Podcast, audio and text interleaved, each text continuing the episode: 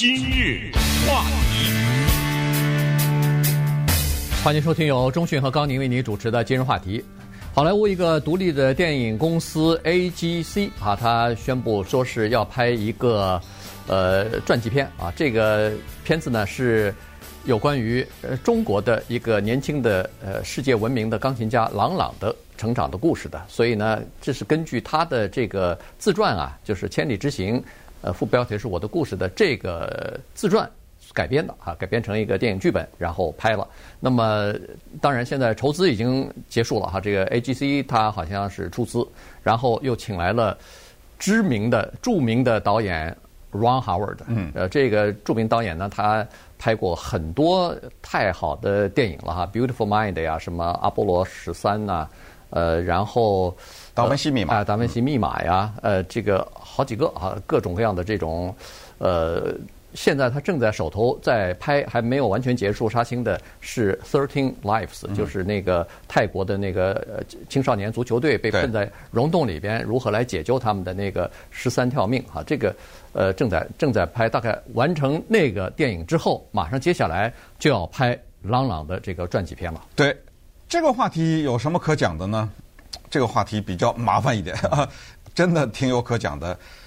这个电影根本还没有开拍呢，争议已经来了。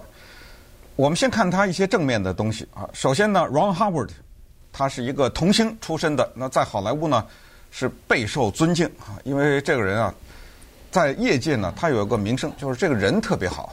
有的时候，他有的人很有才能，但这人不怎么样，知道吗？哎，他是一个业界里面呢口碑非常好的这样的一个人，而且他东西特别的扎实。啊，《Beautiful Mind》美丽心灵，你看过吧？看过。Russell Crowe，哎，诺贝尔经济奖得主 Nash 讲他的故事。数数学家嘛，那这也是个恨不得也是个传记片啊。是啊，就是传记片啊。啊，但这个电影呢是那一年夺得了奥斯卡最佳影片。之前的。阿波罗十三就讲的登月这件事事情吧。呃，Tom Hanks 说的那句著名的话啊，Houston，we have a problem，对不对？我们有个问题。呃，这是讲的这个事情。呃不呃，阿波罗十三不是登月的那一次啊，但是呃讲的是阿波罗十三的那个故事啊，那太空飞船的故事。达文西密码那更不用说了，对不对？那是一本超级的畅销书。那选谁导演，对不对？最后选了他。后来那个续集，呃，《魔鬼与城堡》也是他拍的，所以导演是没有问题的，是吗？真的没有问题吗？等等会儿咱们再看看。反正这个导演呢是这个问题啊，现现在是这个导演的情况。人选已经出来了。呃、编剧呢有点情况啊，编剧呢是夫妻二人、嗯、Michelle 和这个 Kier 呃 Kiernan Mulroney 啊，夫妻两个人，他们之前呢写过一些电影，但都不是那种大型的，就是特别受欢迎的。那种或者是谁都听说过的那种电影，但是他毕竟他们写过一些电影，这就是这个情况。郎朗是怎么回事呢？郎朗必须要告诉大家，就是他别的什么都不说啊，咱们业余的人也别评论人家那个钢琴的技术，但是呢，他有一个贡献，就是他把古典音乐普及这个工作做得很厉害。所以当年他出道的时候，被美国的人物杂志或众生相杂志叫《People》啊，众生相这杂志评为什么全世界最有影响的二十五个年轻人之类的，是有原因的。因为古典音乐大家也都知道，对不对？它跟那个流行歌曲有很多的不同，其中之一很少有一个比较大型的古典音乐像唱一首歌四分钟就完了的，对不对？很少的，呃，就它的老龄化等等。但是朗朗的出现呢，像一股清新的空气，再加上它的这种。比较喜欢现的这种，对不对？表演风格，表演的这种风格呢，呃，就跟是当时和什么泰格伍兹对高尔夫球的帮助的推动等等都列在一起了。所以他对古典音乐的普及化的贡献是非常大的。但是不管怎么说啊，尽管是这么说呢，呃，大家心里也得清楚，基本上来说，反映音乐家的电影，反映画家的电影，反映什么诗人的电影、作家的电影呢？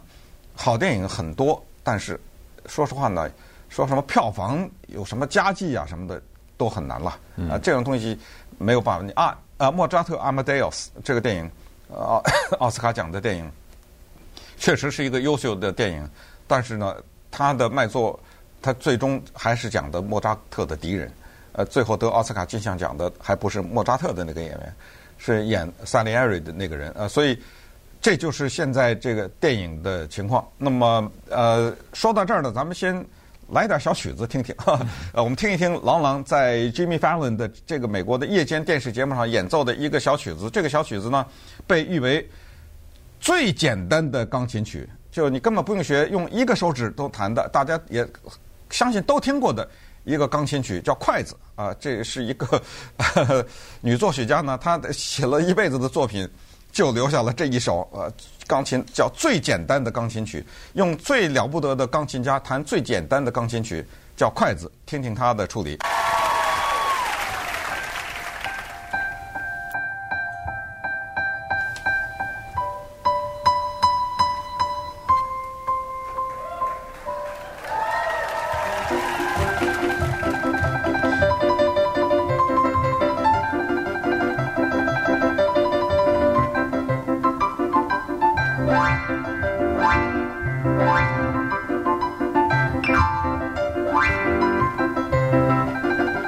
好简单啊，这是怎么这么简单啊？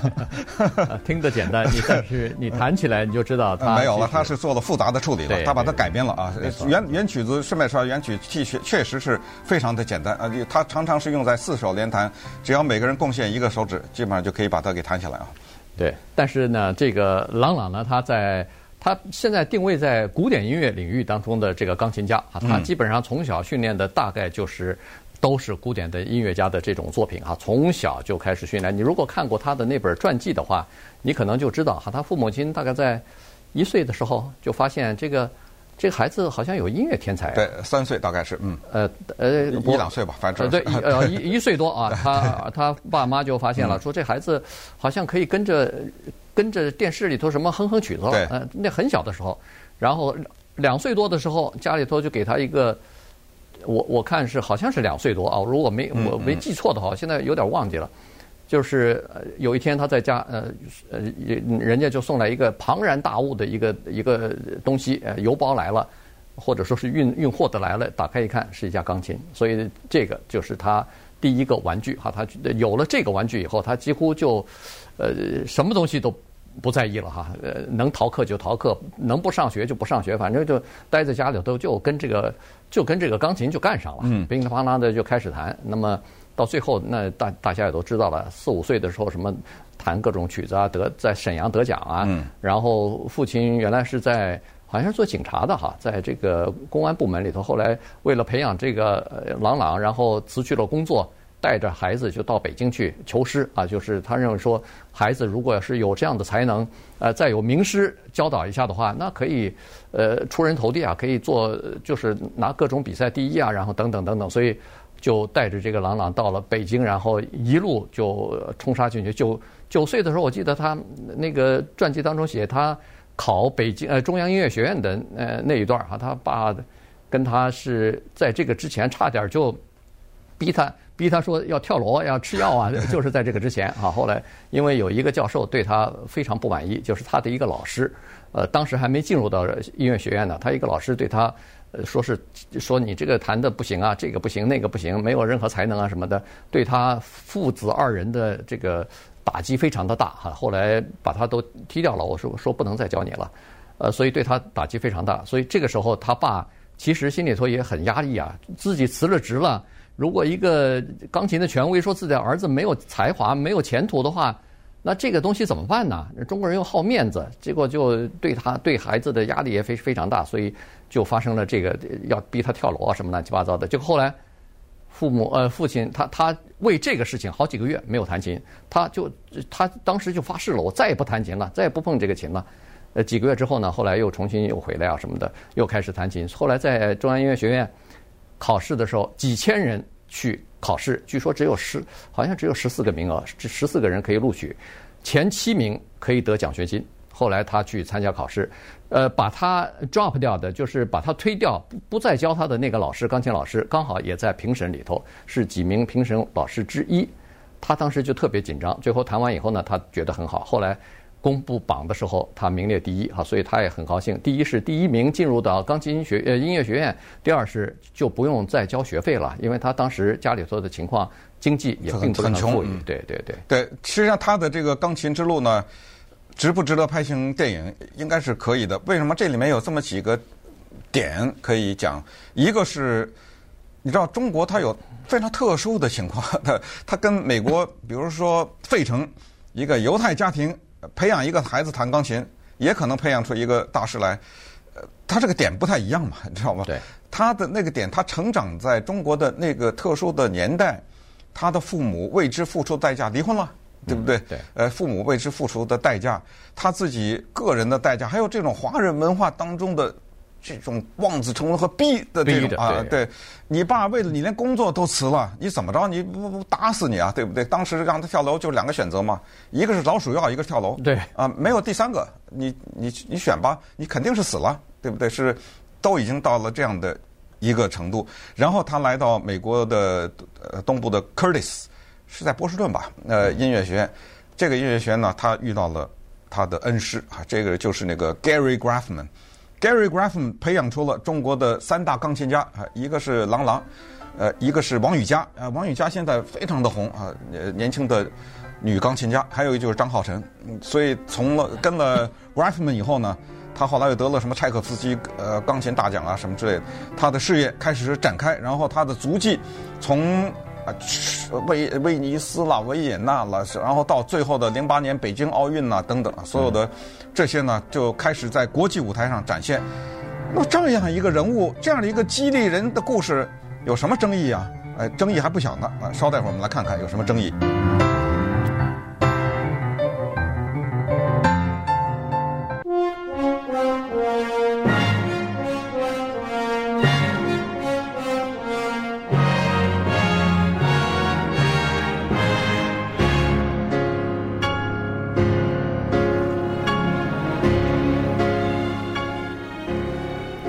欢迎继续收听由中讯和高宁为你主持的今日话题啊，今天呢跟大家讲的是这个 Ron Howard 呢要拍一部电影了啊，关于呃中国的年轻的这个钢琴家郎朗成长的这个故事的，所以呢呃刚才听到的这一段呢就是郎朗呃弹奏的呃这个乐曲，我记得我现在忘记了大概是哪一年啊？上次来呃洛杉矶朗朗呃演出的时候你也去了嘛，在那个迪士尼啊音乐厅，咱们还去我们他还接受我们访问了，对对对对那个。呃，好像演演奏就是柴可夫斯基的、那个、对第一钢琴第一钢琴协奏曲，对，呃呃呃留留下印象非常深刻啊，他他的那个那个表演的那种激情啊，那种呃动作之幅度之大呀，真的让人感觉就是特别呃，就是和其他的一些呃。和其他一些人的风格不太一样哈，也就是说，呃，有一些钢琴家成名以后呢，年纪都偏大了，然后坐在那儿规规矩矩的什么的哈，当然是呃两双臂的是很有力的挥舞着，但是什么一会儿跳起来了，一会儿这个这种呃这种动作呢，你在演奏古典钢琴的这种音乐会上呢是很难看到的，但是他呢就等于是把这种活力、把这种激情呢呃带去了哈。当然有一些影评人对他这种。风格有批评啊，但是这就是他自己的风格嘛。对，呃，讲一下对于关于这个电影的争议。呃，首先呢，编剧白人这对夫妻，啊、呃，我要讲一句话啊，我希衷心的希望我是错的，我根本不认为他们能理解郎朗成长的那个年代的中国中国。当然，关于谁演郎朗小的时候，谁演郎朗，那就不知道。但是我觉得演郎朗的这个演员。很难挑，因为他要是不会弹钢琴，真的有点困难啊。对，呃，当然电子的电脑的特技可以做出来，但是说实话，这个不知道，现在还没有到。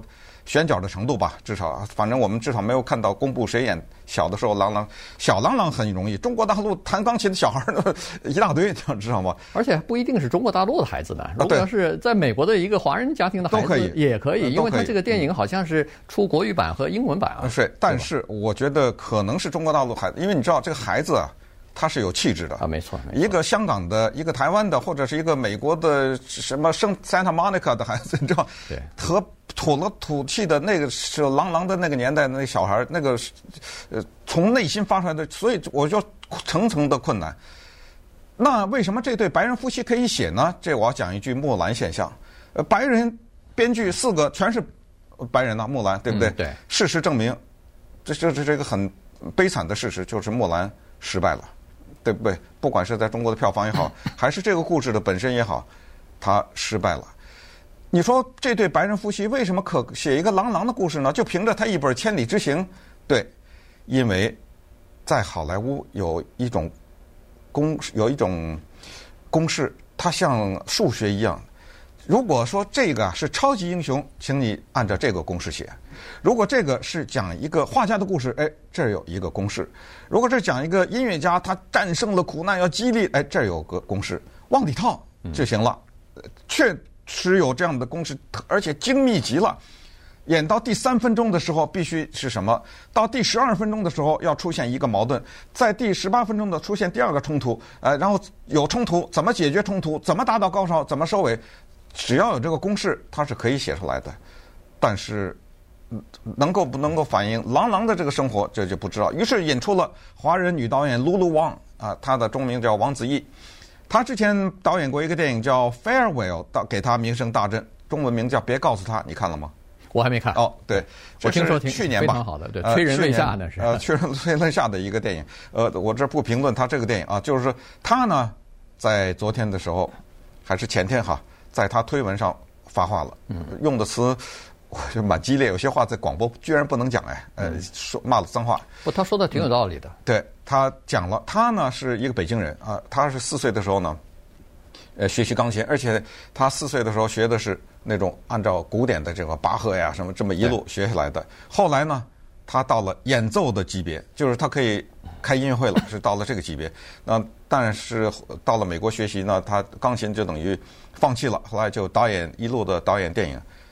我们听听他说的什么？为什么他这么气愤？我我这儿没有录音啊，我就是说，我就是说，让你。我还以为你要播一段我知道录音呢。没有录音，因为他是发在 Twitter 上的嘛。对，我我觉得他说的有道理的原因就是说，他提到了这个，就是中美之间两国的这个文化现象是不一样的，呃，环境也是不一样。他说，我相信，如果要是你对中国文化没有深入的了解的话，比如说文化大革命，嗯。